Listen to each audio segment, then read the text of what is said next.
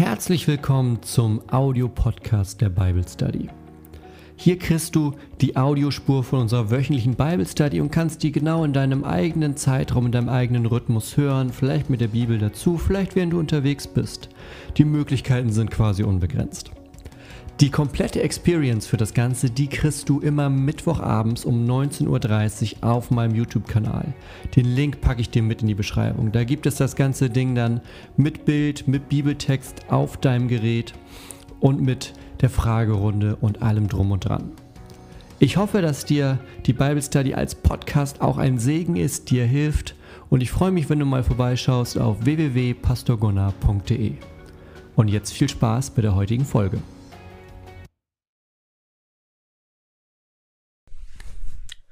So, schönen guten Abend euch.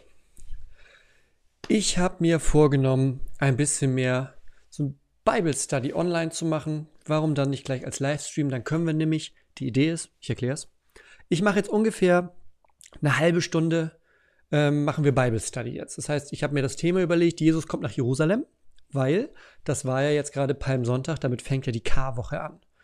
Das heißt, wir gucken uns die Texte gleich mal ein bisschen an und haben danach sogar noch Zeit für äh, eine kleine Fragerunde.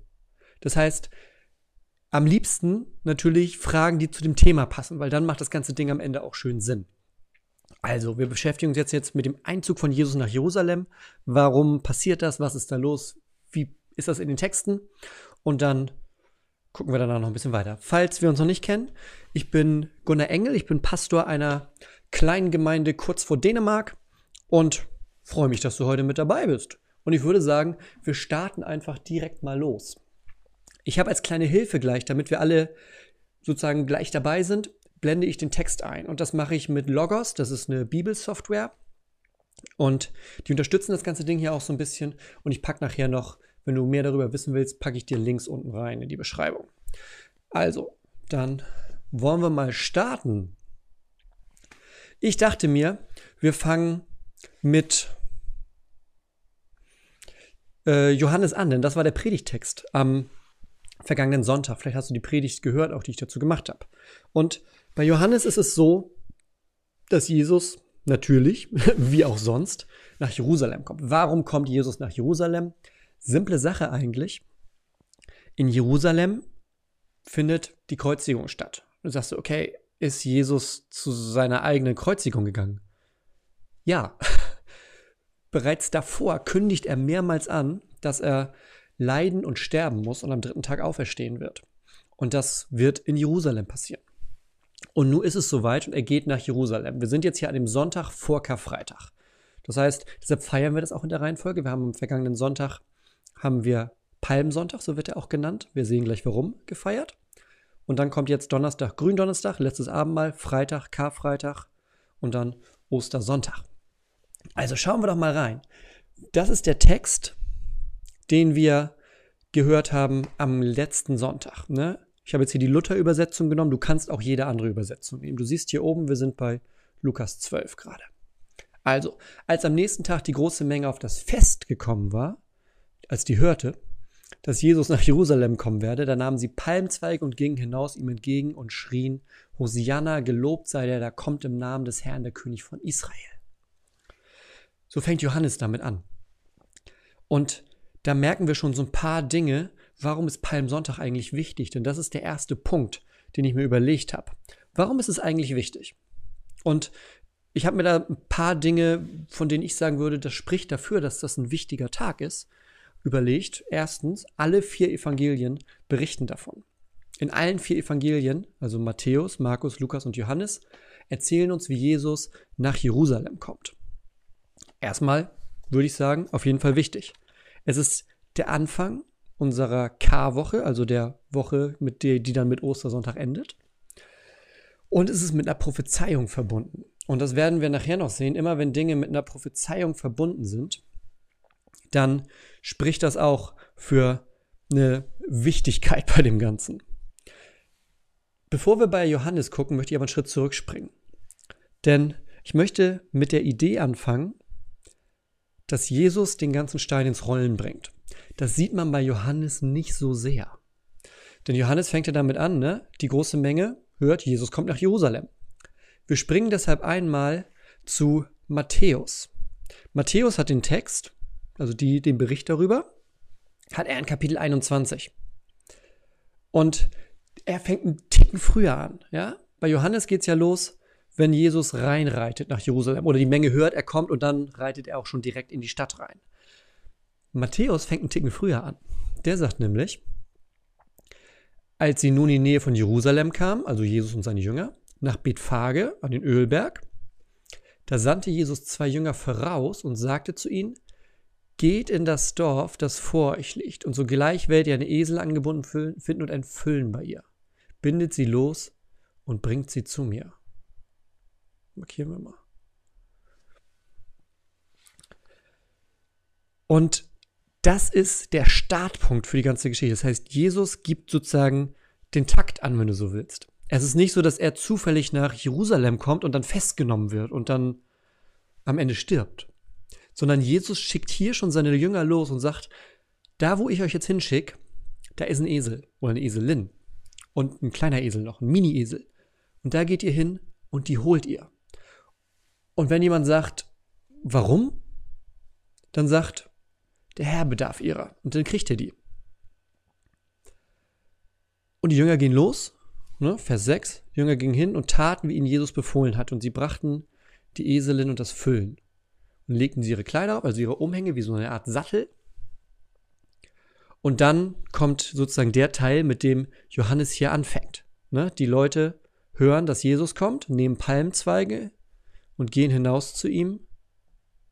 Ich will auch mal markieren hier, dass wir das merken. Sie nehmen die Palmzweige und gehen hinaus zu ihm und rufen, und das gucken wir uns gleich nochmal genauer an. Hosianna, gelobt sei, der da kommt im Namen des Herrn, der König von Israel.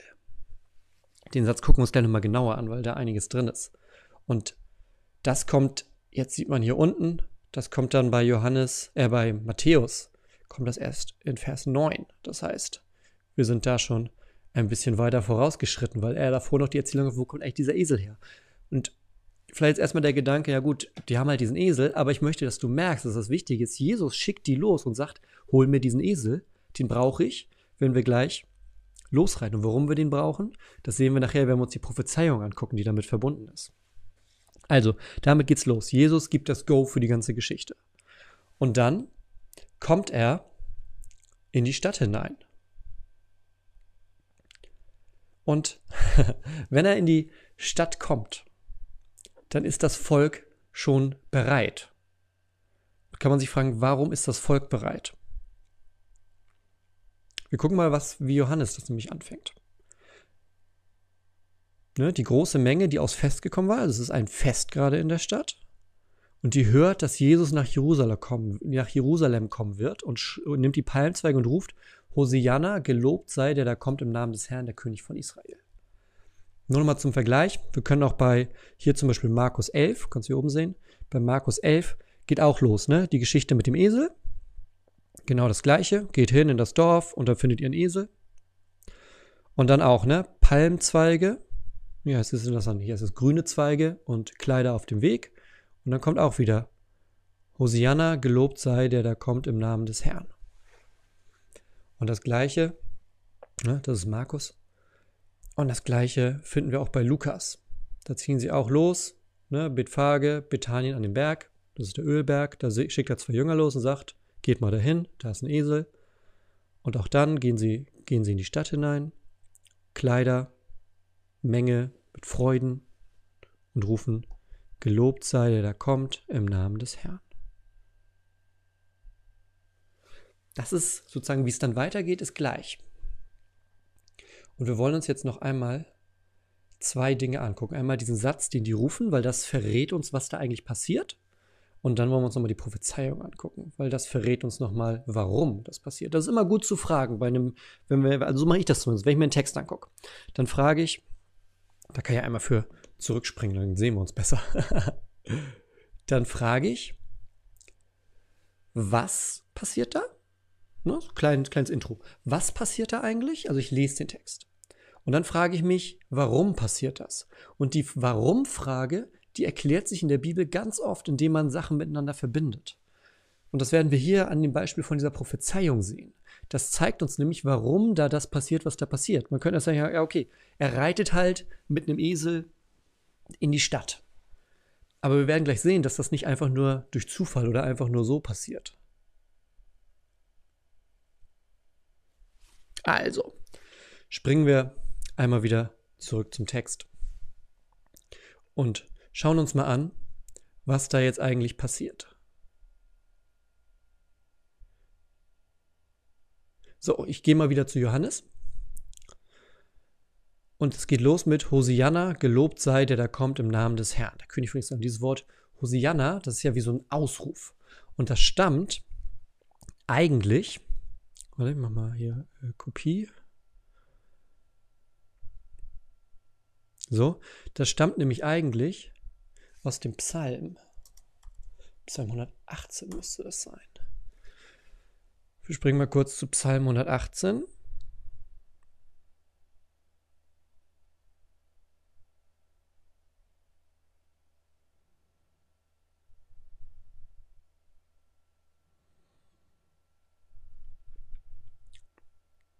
Und da ist es nämlich so, das ist ein Psalm, der Psalm, vielleicht weißt du es vielleicht nicht, deshalb sage ich es kurz.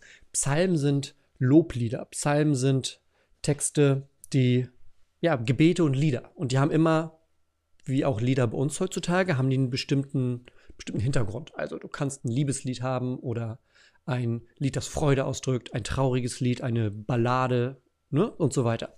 Und so ist auch hier. Die Psalmen, die haben auch immer eine Situation, aus der die entstanden sind oder eine bestimmte Emotion oder einen Hintergrund, was damit ausgedrückt werden soll. Also jemand hat Angst oder jemand ist dankbar und so. Und da entsteht dann so ein Psalm.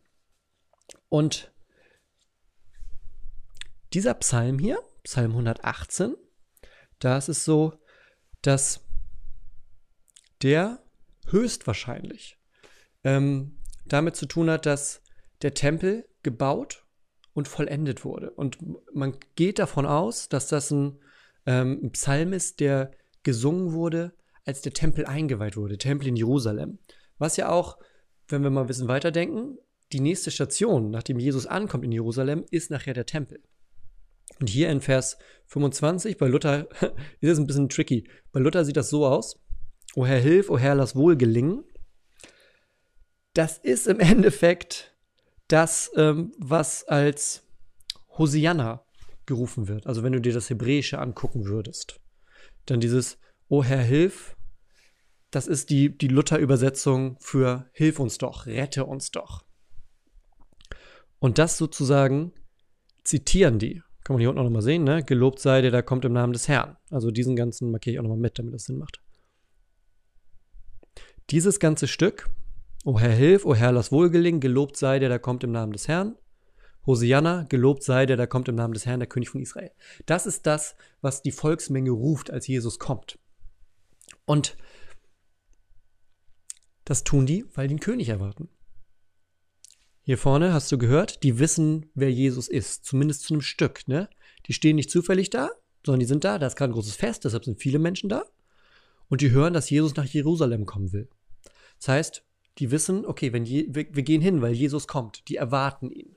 Und als er kommt, haben sie ihre Palmzweige und rufen Hosianna, gelobt sei, der da kommt im Namen des Herrn, der König von Israel. Können wir mal gucken. Bei ist Psalm.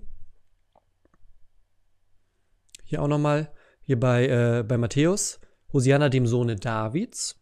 Gelobt sei der, der kommt im Namen des Herrn, Hosianna in der Höhe.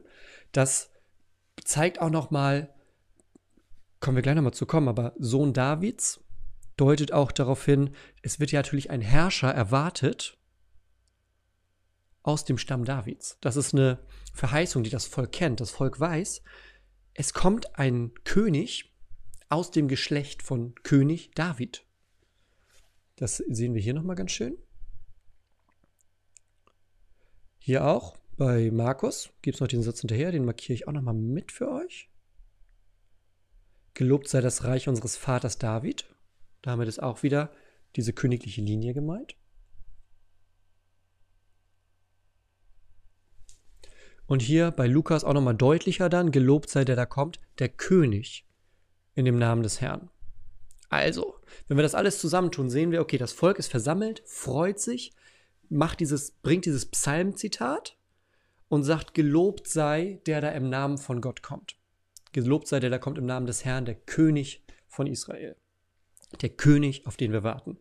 Die Situation rundherum ist, dass das ganze Volk unterdrückt wird zurzeit oder fremdbeherrscht wird von den Römern. Das heißt, die warten, dass ein König kommt, der sie da rausholt. Und nun glauben sie, jetzt kommt dieser König. Das zweite, was damit reinspielt, ist die Prophezeiung. Die wollen wir uns jetzt nämlich auch nochmal angucken. Das ist das zweite Zitat, was wir mit reinbringen, was uns dann erklärt, warum passiert das, was da passiert. Und das ist hier. Markiere ich uns auch mal, vielleicht in Blau. Das Zitat ist: Fürchte dich nicht, du Tochter Zion, siehe, dein König kommt und er reitet auf einem Eselfüllen. Wir gucken noch einmal schnell, wie das bei den anderen Evangelien aussieht. Bei den anderen Evangelien ist es so, dass das früher kommt. Das liegt einfach daran, also schon im gleichen Abschnitt, aber früher. Hier ist es so, Jesus kommt rein, von der Reihenfolge, Jesus kommt reingeritten, das Volk ruft und dann kommt dieses Zitat und dann wird gesagt, hä, verstehen die Jünger irgendwie nicht. Hier ist es so, dass sie den Esel ja schon vorher holen. Wir erfahren ja, wie sie den Esel holen. Und bevor Jesus hineinreitet, kommt das Zitat schon. Das heißt, ähm, Matthäus, Lukas und Markus erzählen das in sozusagen einer anderen Reihenfolge. Aber erzählen das Gleiche. Und hier ist es dann so, ne, der, siehe, dein König kommt zu dir sanftmütig und reitet auf einem Esel und auf einem Füllen, dem Jungen eines Lasttiers. Und dann gucken wir nochmal bei Markus, da ist es dann auch weiter vorne.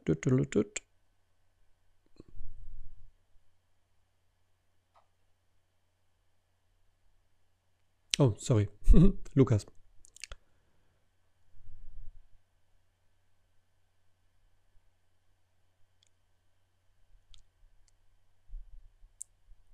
So.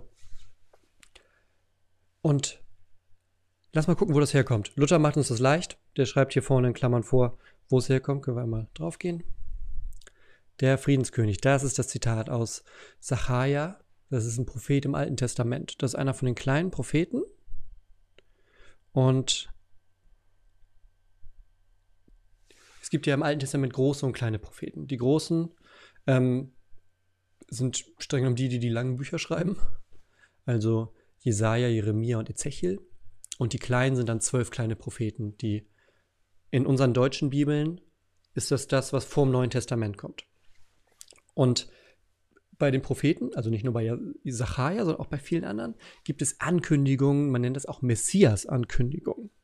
Und da sind wir bei so einer jetzt angelangt. Denn so eine Messias-Ankündigung, Messias bedeutet nichts anderes als der Gesalbte.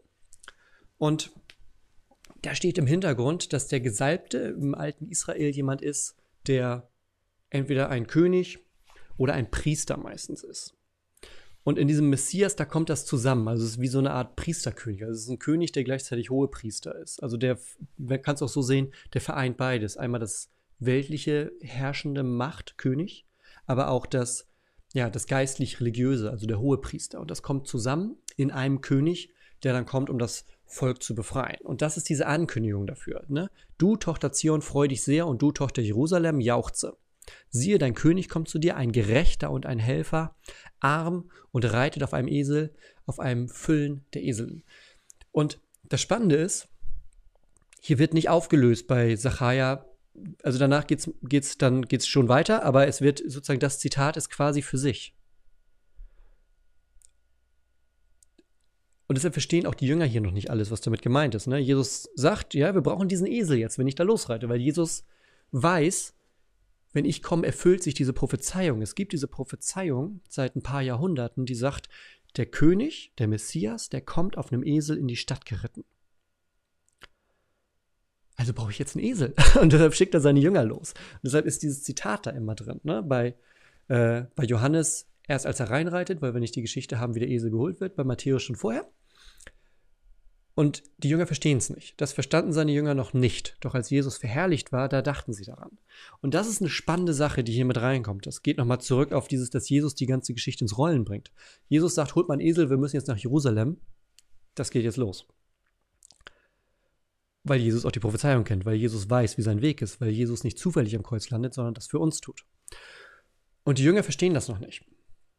Die verstehen das erst später. Das ist auch eine wichtige Sache, das sozusagen zu begreifen. Denn ganz oft ist es so, dass viel, was Jesus gerade in dieser Zeit tut und oder vor Jerusalem tut, dass das immer so ein bisschen im Verborgenen passiert. Das, ich gehe mal wieder zurück, damit wir uns, ich habe das Gefühl, dann sehen wir uns besser. Also, obwohl ich euch nicht sehe. das, was dann passiert, das, was, oder das, was Jesus tut, das tut er ganz oft mit so einer gewissen Geheimhaltung. Das heißt, es gibt Wundergeschichten, die hören dann ganz oft damit auf, dass er sagt, ja, geh nach Hause, aber sag's keinem. Erzähl nicht rum, was ich mache.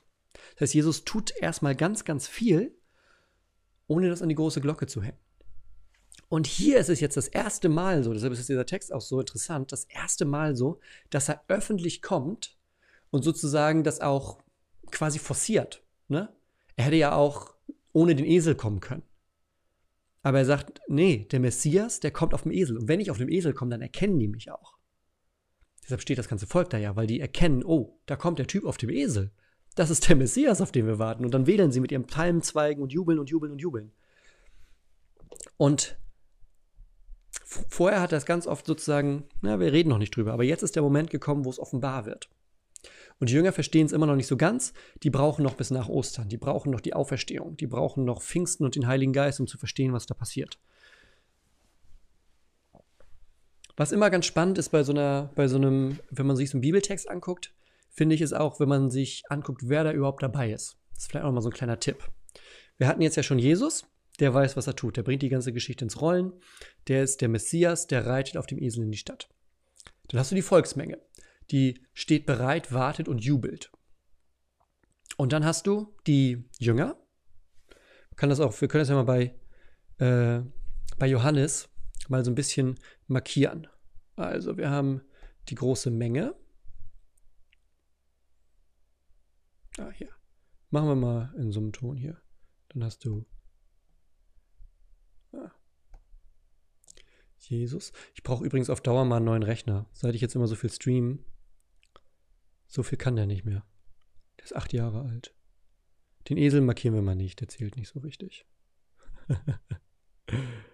Seine Jünger. Irgendwie hat er Jesus jetzt nicht markiert, ne?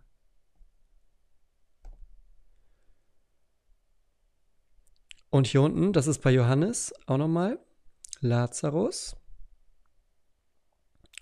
Und die Pharisäer. Das ist nämlich auch gleich nochmal interessant. Das sind sozusagen die Gruppen, die Personen oder die Personengruppen, die vorkommen. Große Menge, freut sich, jubelt, denkt, da kommt unser König, der uns befreit. Jesus weiß, was er tut, hat den Esel organisiert. Die Jünger verstehen noch nicht so ganz, was los ist. Das ist häufig so bei den Jüngern. Also mach dir keine Gedanken, wenn du auch manchmal im Glauben nicht verstehst, was los ist. Den Jüngern ging es oft nicht anders. Und dann kommt auch Lazarus vor. Lazarus wurde kurz davor von den Toten auferweckt. Und deshalb wird da nochmal die Menge erwähnt hier in Vers 17, die Menge, die bei ihm war, als er Lazarus aus dem Grab rief und von den Toten auferweckte. Die bezeugte die Tat. Und erklärt Johannes, deshalb kommen die Leute auch nochmal alle dazu. Das heißt, die haben gehört, da kommt der auf dem Esel, so wie das prophezeit ist, plus der hat gestern jemand von den Toten auferweckt. Das sind ziemlich gute Zeichen, dass das der ist, auf den wir warten. Weil die Menge rumgelaufen ist und erzählt hat, wir haben da was gesehen, das hat mit dem Toten zu tun, der aus dem Grab wieder rauskam. Und dann gibt es noch die Pharisäer. Und die Pharisäer, die sind gerne mal so die Miesmacher. Und auch hier, ihr seht, dass hier nichts ausrichtet, siehe, alle Welt läuft ihm nach. Und das äh, zieht sich auch durch tatsächlich, wenn man hier ans Ende guckt. Äh, warte. Du, du, du.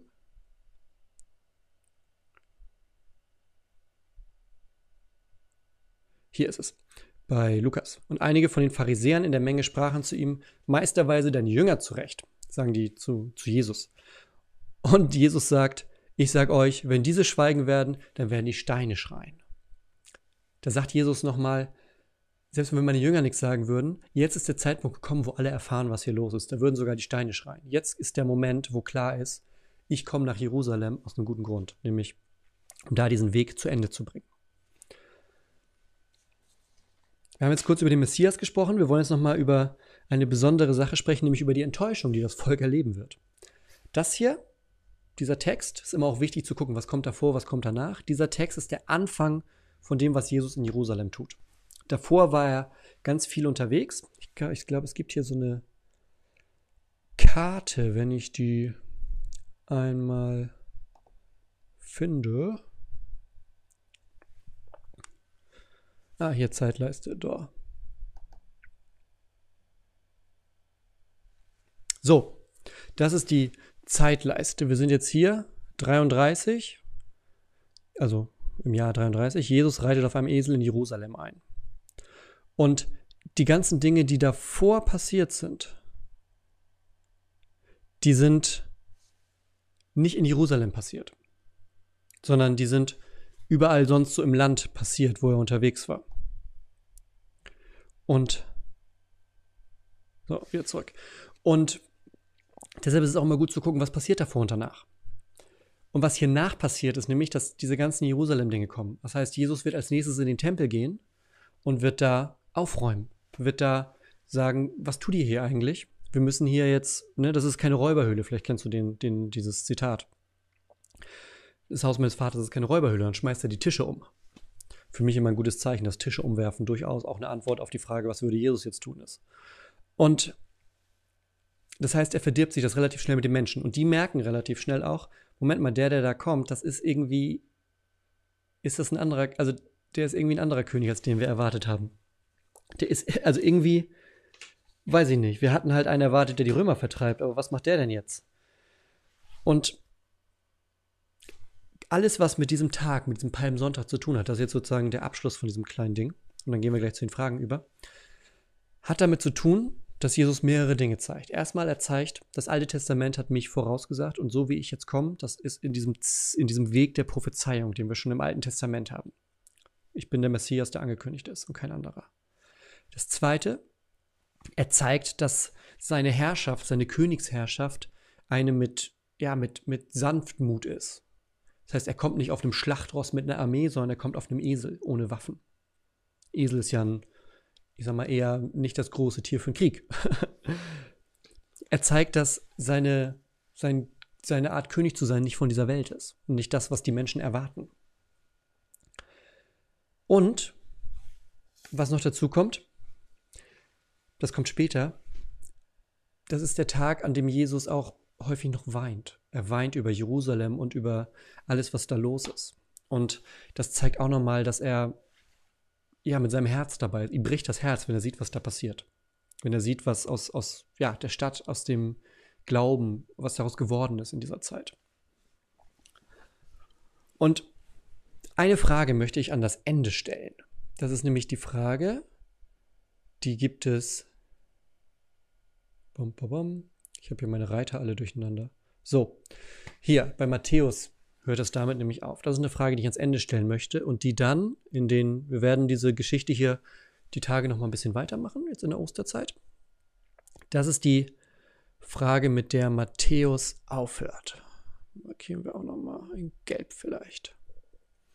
Und als er in Jerusalem einzog, da erregte sich die ganze Stadt, also war aufgeregt und sprach, wer ist der? Das Volk aber sprach, das ist der Prophet Jesus aus Nazareth in Galiläa. Und mit dieser Frage, wer ist das? Mit der Frage möchte ich das heute beenden, mit der Frage, wer ist eigentlich dieser Jesus? Ist das der König, ist das der Messias für dich? Wenn Jesus auf einem Esel so in dein Leben reingeritten kommt, wie würde das aussehen? Wenn er kommt und sagt, ich bin der König, ich bin der, auf den du wartest was würde sich in deinem Leben verändern? Wie lebst du mit dieser Wahrheit? Das sind so ein paar Dinge jetzt so bei diesem ersten Blick hinein, wenn Jesus nach Jerusalem kommt, damit das ganze Geschehen, was wir in den nächsten Tagen mal wieder feiern werden, auf andere Art, aber wir werden es feiern, was damit in Gang gesetzt wird. Und ich springe jetzt einmal wieder zurück auf die andere. Und wir können jetzt gleich mal gucken. Ich habe jetzt noch nicht in den Chat reingeguckt, was da so los ist. Aber ich schaue mal rein, was hier so los ist. Und ah, ist ja schon ein bisschen was los. Sehr schön, cool. Und guck mal, also erstmal ganz viel Hallo, Hallo.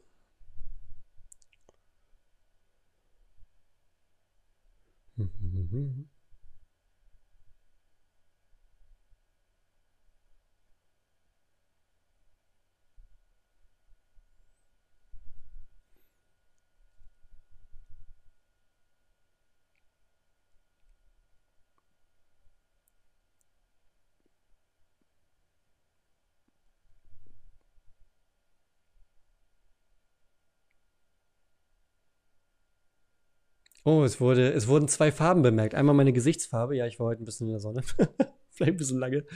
Und die Passionsfarben hier hinten. Ja, das ist kein Zufall.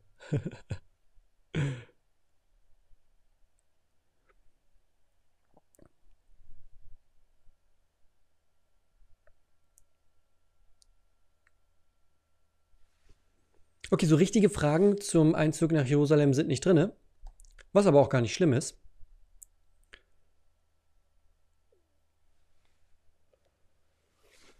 Aber wir können trotzdem noch 1, 2, 3, 4, 5 Minuten hier gucken.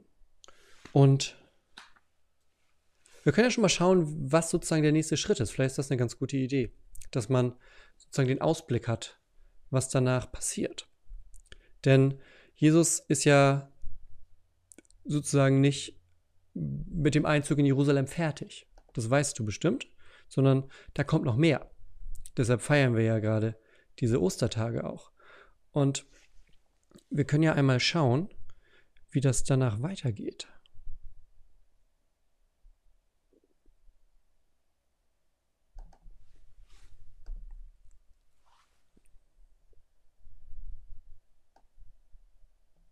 Ich habe das hier, ich mache das einmal nochmal auf.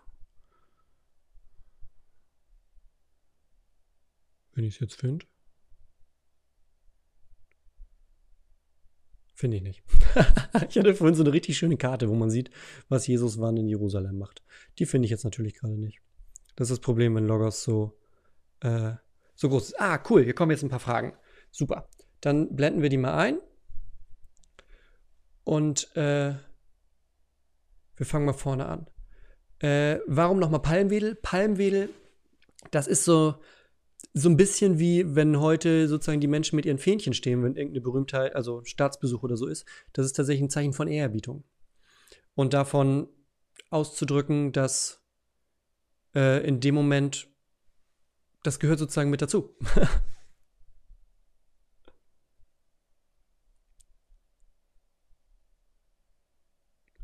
Hier ist noch eine Frage. Kleine, große Frage. Hat Jesus all diese Prophezeiungen erfüllt, da die Menschen ihn sonst nicht erkannt hätten, oder hätte er es auch ohne Proph Prophetien getan?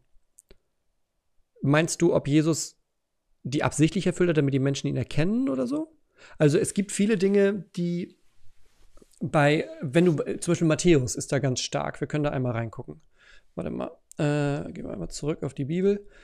Und Matthäus ist da zum Beispiel ganz stark wenn wir mal an den Anfang gehen, der arbeitet sehr, sehr doll mit, ähm, mit diesem ganzen Prophezeiungsding. Gehen wir mal Matthäus 1.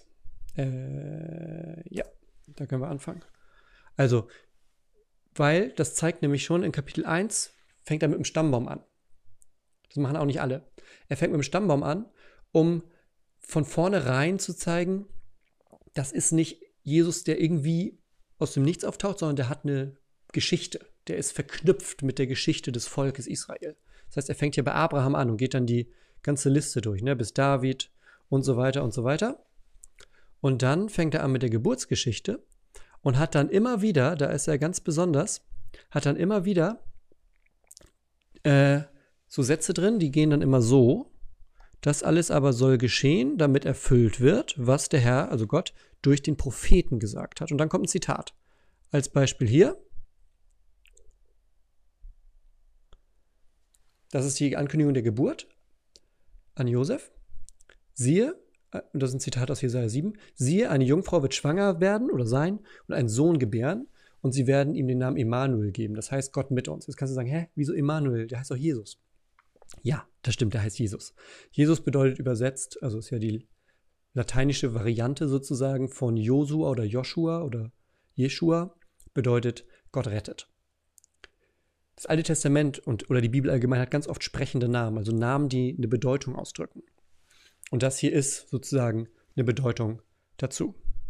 Also eine, wie so eine Art Erklärung. ne? Gott mit uns. Was ja Weihnachten passiert. Gott wird Mensch, Gott ist mit uns. Und das passiert ganz, ganz oft. Allein wenn du hier, du musst hier quasi nur durchgucken, wo Zitate kommen. Hier, Micha ist auch Prophet aus dem Alten Testament. Da wird auch nochmal eine Prophezeiung aufgegriffen.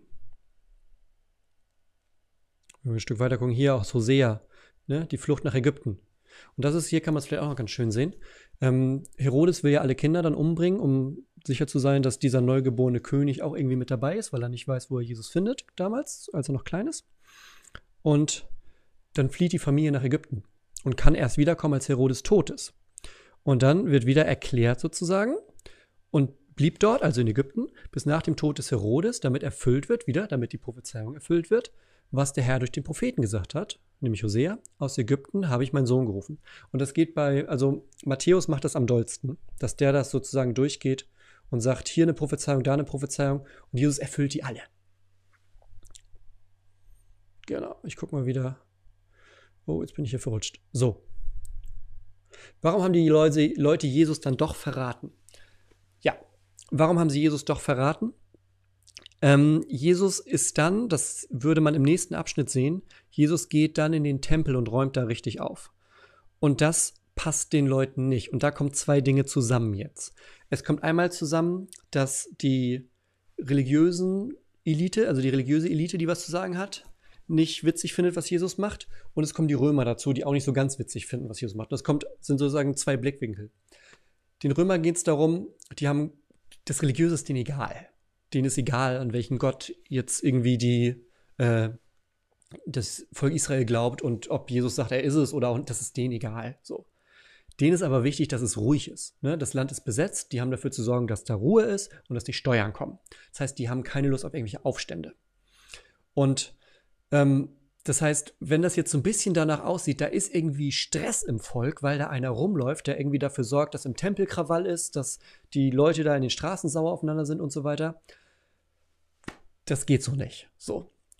Auf der anderen Seite die religiöse Elite, die sagt, du kannst nicht sagen, dass du der Messias bist, du kannst nicht sagen, dass du Gott bist, das ist Gotteslästerung. Und da kommen zwei Dinge zusammen. Und dann passiert ja der Verrat durch Judas, der dann dazu führt, dass Jesus festgenommen wird. Das heißt, die Leute haben Jesus dann doch verraten, um die Frage nochmal direkt zu beantworten. Ne? Warum haben die Leute Jesus dann doch verraten, war die Frage. Die haben ihn verraten, weil die enttäuscht von ihm sind zu einem Stück. Also das Volk wendet sich nachher gegen ihn und ruft ja, die haben ja die Wahl, da kommen wir auch noch zu, haben die Wahl, was soll, soll Jesus freigelassen werden oder soll ein anderer freigelassen werden, weil das fest ist. Und die entscheiden sich, dass der andere freigelassen wird.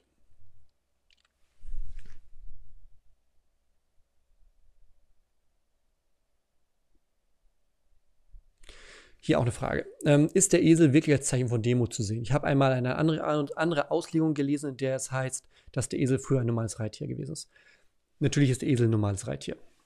Dieses Demut-Ding, das kommt daher einmal, natürlich ist ein Esel was anderes als ein, äh, als ein Kriegsschlachtross. Ich glaube, da sind wir uns einig. Und was aber deutlich ist, das war das Zitat von Sacharja, das muss ich nochmal aufmachen, hier. Ähm, Siehe, Tochter Zion, dein König kommt, ein Gerechter, ein Helfer, arm und reitet auf einem Esel. Da ist er schon so ein bisschen drin, dass er sozusagen diese Kombination mit Esel und der kommt nicht auf dem Kriegsesel. So. Und hier auch nochmal, so wie dann Matthäus das zitiert, dein König kommt zu dir sanftmütig und reitet auf einem Esel. Und daher kommt, ach, ihr seht das gar nicht, ne? So. Knöpfe. Hier, das Zitat aus Matthäus, aus Sach also Matthäus zitiert Sacharja, siehe, dein König kommt zu dir sanftmütig und reitet auf einem Esel. Daher kommt ganz stark diese Verbindung von Demut, Sanftmut, Esel. Aber natürlich war der Esel zur damaligen Zeit ähm, auch einfach ein normales Reittier. Das ist klar. Also wenn man ein Reittier hatte, dann hatte man eher ein Esel als ein Pferd. So, ne? So, ich muss mal wieder hoch scrollen. Da. Wieso waren es eigentlich zwei Esel, Fohlen und Mutter? Ja. Ähm, ich kann dir keine hundertprozentige Antwort geben, aber es ist dir richtig aufgefallen, dass da über zwei Esel gesprochen wird. Und es kann sein, dass ähm, also es hat was damit zu tun, was wie der hebräische Text das ausdrückt und wie der griechische Text das ausdrückt. Ich glaube, das geht zu tief, wenn wir da jetzt einsteigen, weil dann würden wir in hebräischen und griechischen Text gucken und ich vermute, 95 Prozent der Zuschauer können das nicht lesen, was nicht schlimm ist. Ne? Aber ich glaube, da kommen wir nicht so weiter mit. Es hat damit zu tun, dass das sozusagen auch mit der Erfüllung der Prophezeiung zu tun hat, um das in kurz zu sagen.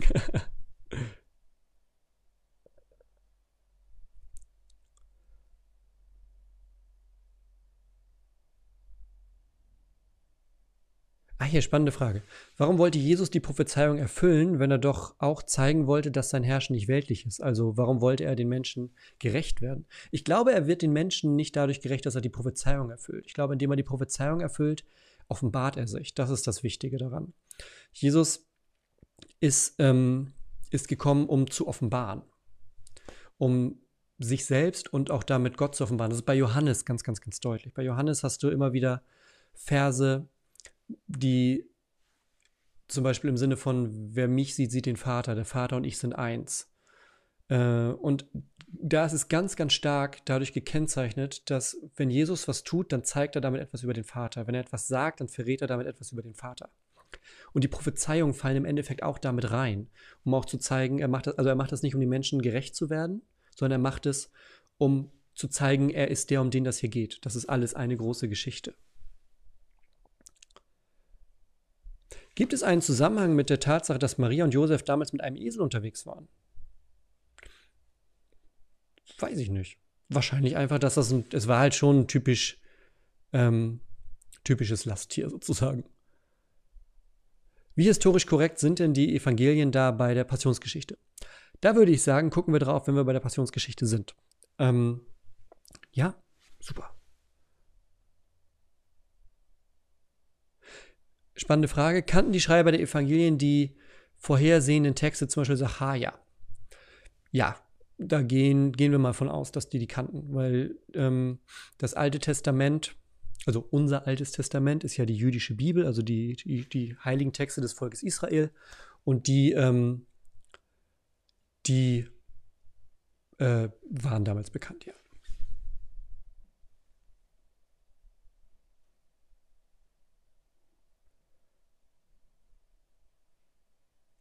Wir mal ein bisschen weiter.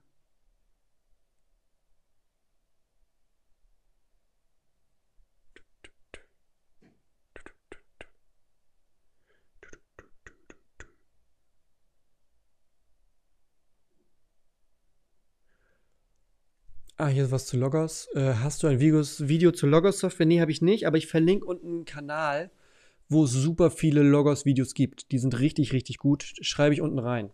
Da gibt es Videos, wie das super gut. Super gut.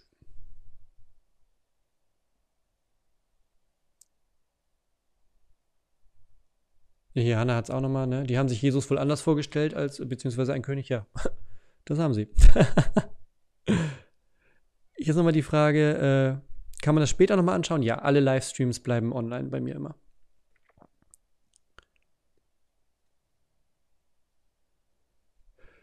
Spannende Frage. War Jesu Tod nach dem damals geltenden römischen Recht legitim?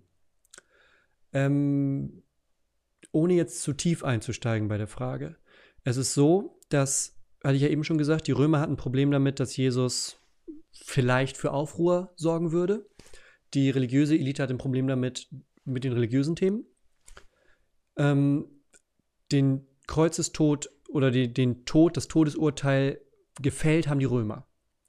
Und das Kreuz war tatsächlich zur damaligen Zeit eine der typischen Todesstrafen, die die Römer verhängen. Also die Römer waren Profis im Kreuzigen, das konnten die richtig gut. Und man sieht ja alleine schon, an dem Tag, an dem Jesus stirbt, werden gleich noch zwei andere mitgekreuzigt. Also das haben die oft gemacht. Ähm, und nach römischem Recht war es in dem Sinne, der meinst du legitim im Sinne von römischen Rechtstexten oder meinst du im Sinne von, was da passiert ist? Das wäre sozusagen eine Frage. Vielleicht kann, können wir das nochmal angucken, wenn wir über die Kreuzigung, tatsächlich über den Text, ne? Über den Text sprechen.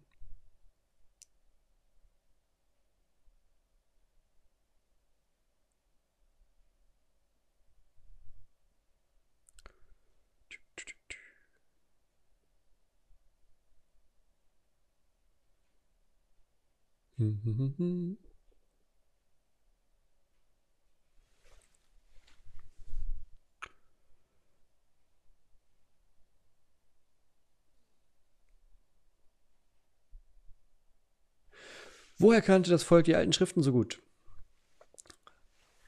Ähm, das äh, Volk kannte die Schriften wahrscheinlich unterschiedlich gut. Ich glaube, nicht alle kannten die Schriften gut. Es gab tatsächlich die Schriftgelehrten, die kannten das richtig gut. Und dann gab es, ähm, ich stelle dir das so ein bisschen bei der Volksmenge vor, das hat man ganz schön gesehen bei, ähm, bei, ich springe da noch einmal hin, das hat man ganz schön gesehen bei Johannes.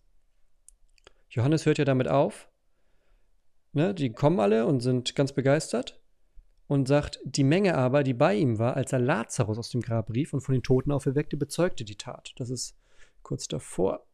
Hier ist die Salbung. Da ist der Entschluss zum Tod. Und dann hier Auferweckung des Lazarus. Das ist in Johannes 11. Da ist äh, Lazarus ist ein Freund von Jesus und der ist krank. Und Maria und Martha, die Schwestern von Lazarus, schicken zu Jesus und sagt, sagen, komm, du kannst, musst ihn gesund machen. Und Jesus wartet. Und er wartet so lange, bis Lazarus tot ist. Geht dann hin und weckt ihn von den Toten auf. Äh, und da ist zum Beispiel dann ist hier, das können wir mal komplett markieren quasi, dann auch dieser wichtige Satz drin, den Jesus sagt, ich bin die Auferstehung und das Leben. Wer an mich glaubt, der wird leben, obgleich er stürbe. Äh, selbst wenn er stirbt, ist auch eine häufige Übersetzung. Und ähm, dann kommt auch dieses Bekenntnis von, von Martha, also der einen Schwester von Lazarus, die sagt, ja Herr, ich glaube, dass du der Christus bist, der Sohn Gottes, der in die Welt kommt. Und danach also da sind Leute bei, die kriegen das mit. So, ne? Und die erzählen denen in Jerusalem, wisst ihr, was wir da gestern erlebt haben? Das heißt, das spricht sich so ein bisschen rum. Das heißt, es wissen nicht zwingend alle alle Schriftrollen auswendig und sehen, oh, da kommt einer auf dem Esel, das ist er. Sondern es ist auch ganz viel wie heutzutage. Der eine erzählt es dem anderen, ne? Und hier, der, danach kommt tatsächlich der Entschluss. Das heißt, einige, die dabei waren bei Lazarus, gehen zu den Pharisäern und sagen, was Jesus getan hat. Und die sagen dann, es ist besser für euch, dass ein Mensch stirbt, als das ganze Volk verderbe.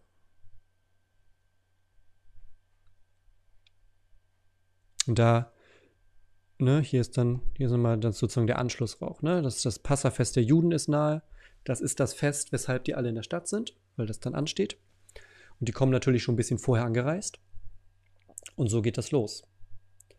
Das heißt, wir zurück. Da geht die ganze Geschichte schon los.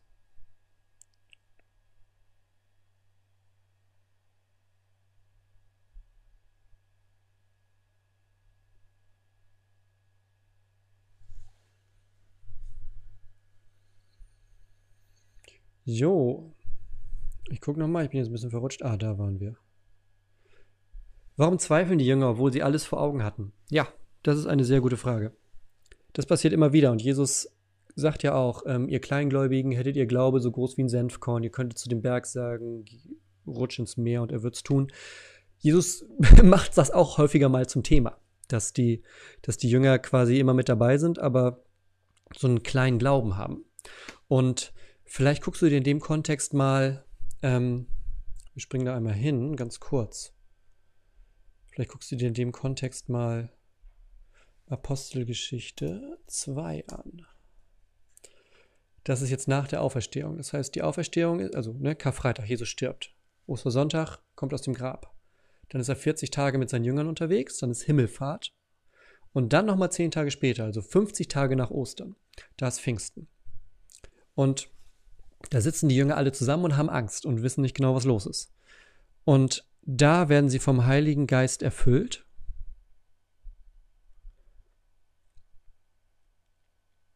Und fangen dann mit einem Mal an zu predigen, zu verstehen und so weiter. Und dann kommt, das ist ein ganz toller Text vielleicht, guckst du dir den mal an, die Pfingstpredigt des Petrus in Apostelgeschichte 2. Da, also wenn man das vergleicht mit dem Petrus, der irgendwie vorher nicht immer so ganz verstanden hat, was los ist, da kannst du merken, da ist was passiert. Also hier geht er sozusagen äh, das nochmal durch und dann sagt, ne, Jesus von Nazareth, der hier unter euch war, das, den hat Gott auferweckt.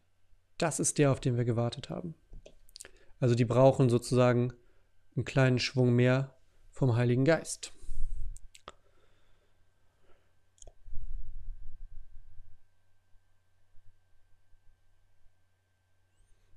Hast du schon mal was von Jakob Lorber gehört? wenn ja, was hältst du davon? Ähm, hat nichts mit dem Thema heute zu tun, aber ich nehme es mit auf, allein um zu sagen, äh, der fällt so in die Variante mit extra Offenbarung, wie hier Bertha Dudde und die alle. Lass die Finger davon. Also das ist, das ist nichts Gutes. Nee.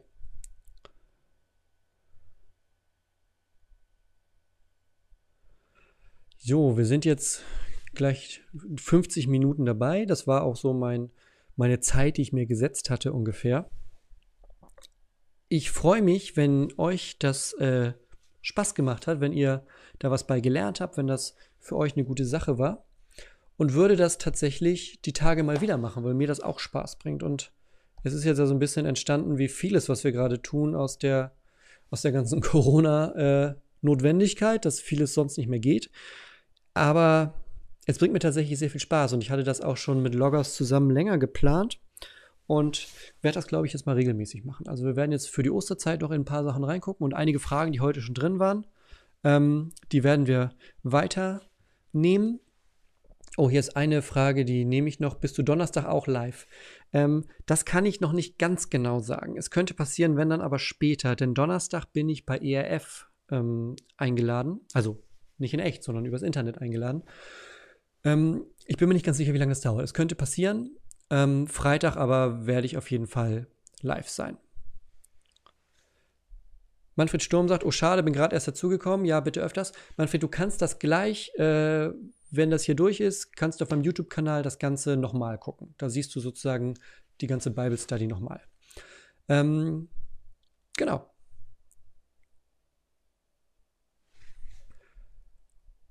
Also, ich sag Ganz, ganz vielen Dank euch fürs Mitmachen. Das hat mir sehr viel Spaß gemacht.